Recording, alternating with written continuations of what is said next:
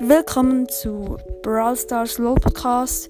Heute sage ich euch Tipps und Tricks, wie man in einer Brawl Stars Runde ähm, länger überlebt und öfter siegt.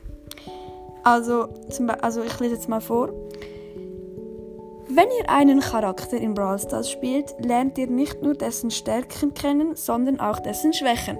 Je mehr Figuren ihr also ausführlich ausprobiert, desto besser spielt ihr nicht nur mit diesen, ihr wisst auch, wie ihr sie option, optimal bekämpft. bekämpft.